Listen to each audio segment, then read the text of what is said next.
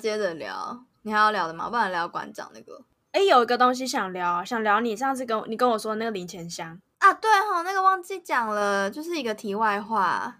之前有遇过，就是那要怎么讲？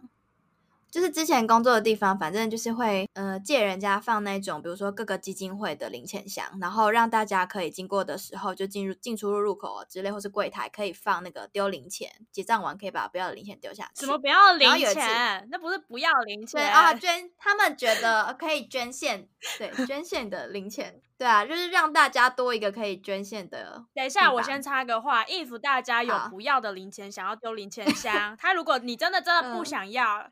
呃，可以私对，可以私信我，我把账号给你，你把零钱都汇给我，没问题的，OK，一块钱我也乐意。哦，一块钱也可以，这样汇款手续费不划算，可能要十五块。你可能开很多账户，然后让大家在同一个银行转账。没有没关系，我有很多个账户，你就跟我说你的账户是哪一种，反正如果我没有，我如果没有我就去办，好吗？OK 吗？就捐给我就好了，你们不要的零钱。好了，反正就是那个零钱箱，有一天就被发现不见了，然后是被后来调监视器，是被一个小偷偷走。然后那个基金会啊，他就来找，就是我们公司说，你零钱箱没有帮我保管好，你应该要付那个零钱箱的钱。不是啊，我没有负保管责任呢，我好心让你放，你还好意思跟我要保管？对，我是好心借个地方，然后让你们可以在。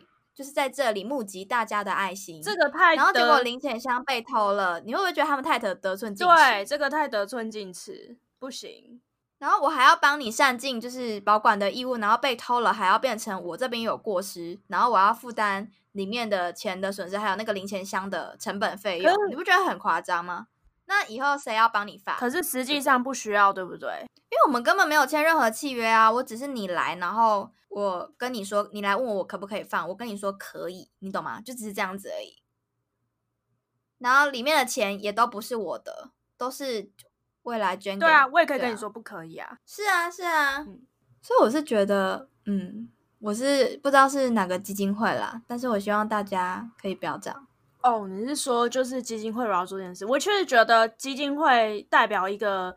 你要做这件公益行为的形象，所以其实有很多时候，你你要理清自己到底责任归属是谁。还有，我也不喜欢那种，就是有有一些基金会不是在路上都会都会跟你说我要签名，还是要做什么，还是叫你要捐款嘛？对我最讨厌听到一句话就是帮我们做个爱心之类的，我很讨厌做爱心这个词，哎，因为我觉得。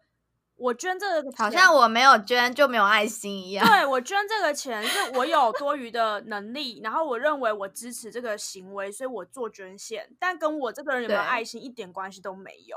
我如果老子钱很多，我乱撒，我就很有爱心嘛？不一定啊。我也许是为了要避税啊，我可能要节税啊。是啊，那你说对捐献跟爱心一点关系完全没有关系。一个有爱心的人，他不一定要用捐钱的方式，他可以去当义工。他可以做做公益，对他有很多行为可以去做这些事。但是你如果就对一个人，你只期待他捐钱给你的基金会，然后你用做爱心这三个字，我就觉得不知道该说什么。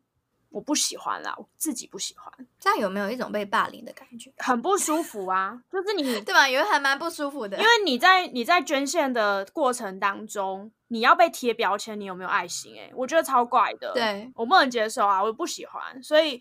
有时候我因为我自己有我自己是有捐款的，可是我觉得你如果来跟我说这些，然后我跟你说哦不用了谢谢，然后就会一直跟你说哦没关系，一个月才多少钱，一天可以存多少钱，很像在卖保险哎。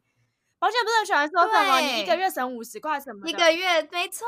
然后我也是被这样遇过。他说你一天只要省五十块，然后你现在可以捐多少钱，然后就可以做公益，然后你就可以救助什么谁啊，或者谁啊？我就觉得那你救助我啊，你每个月就省一万块救助我啊，你愿意吗？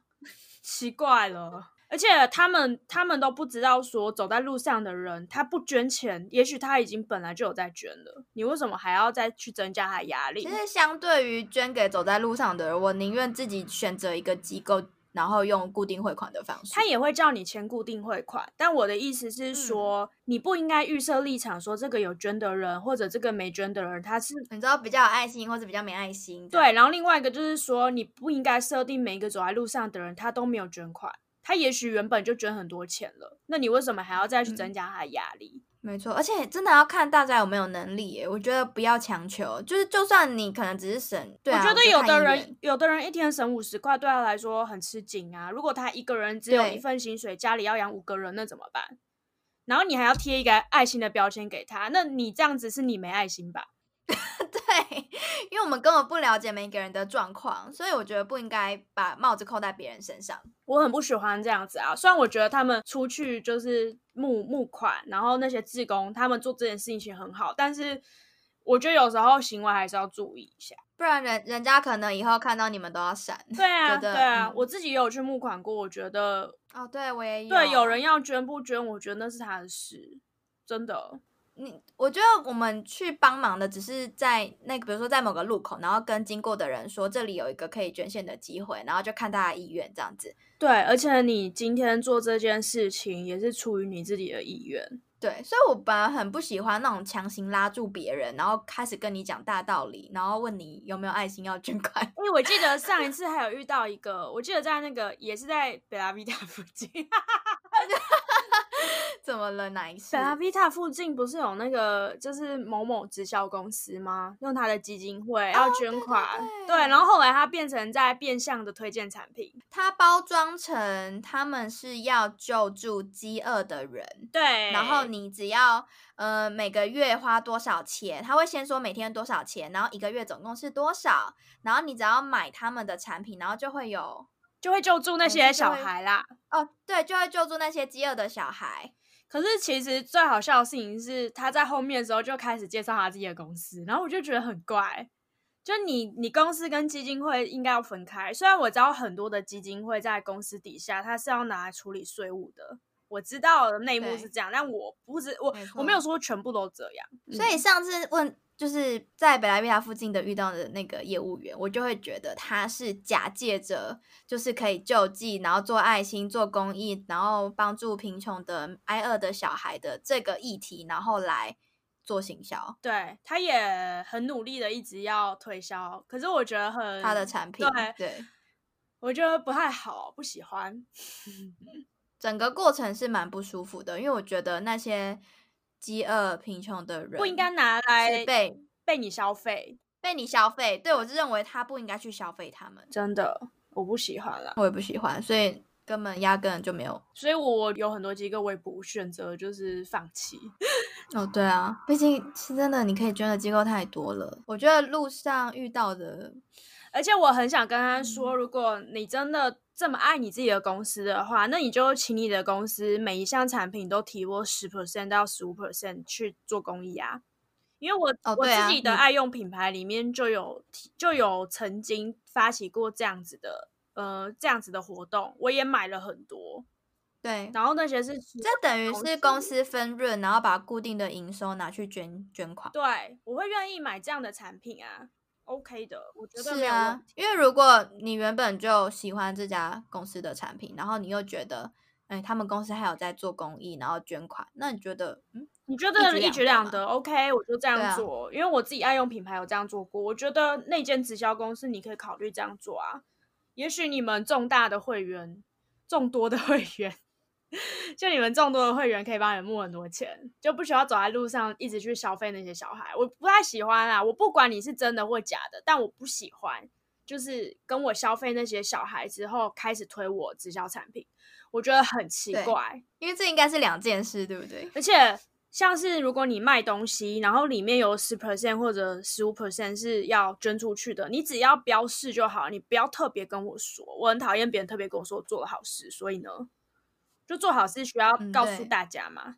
不不用，我需要宣传说我每个月都捐多少钱出去吗？不用吧？然后我就会跟你说，哇，你好有爱心哦，然后 that's it。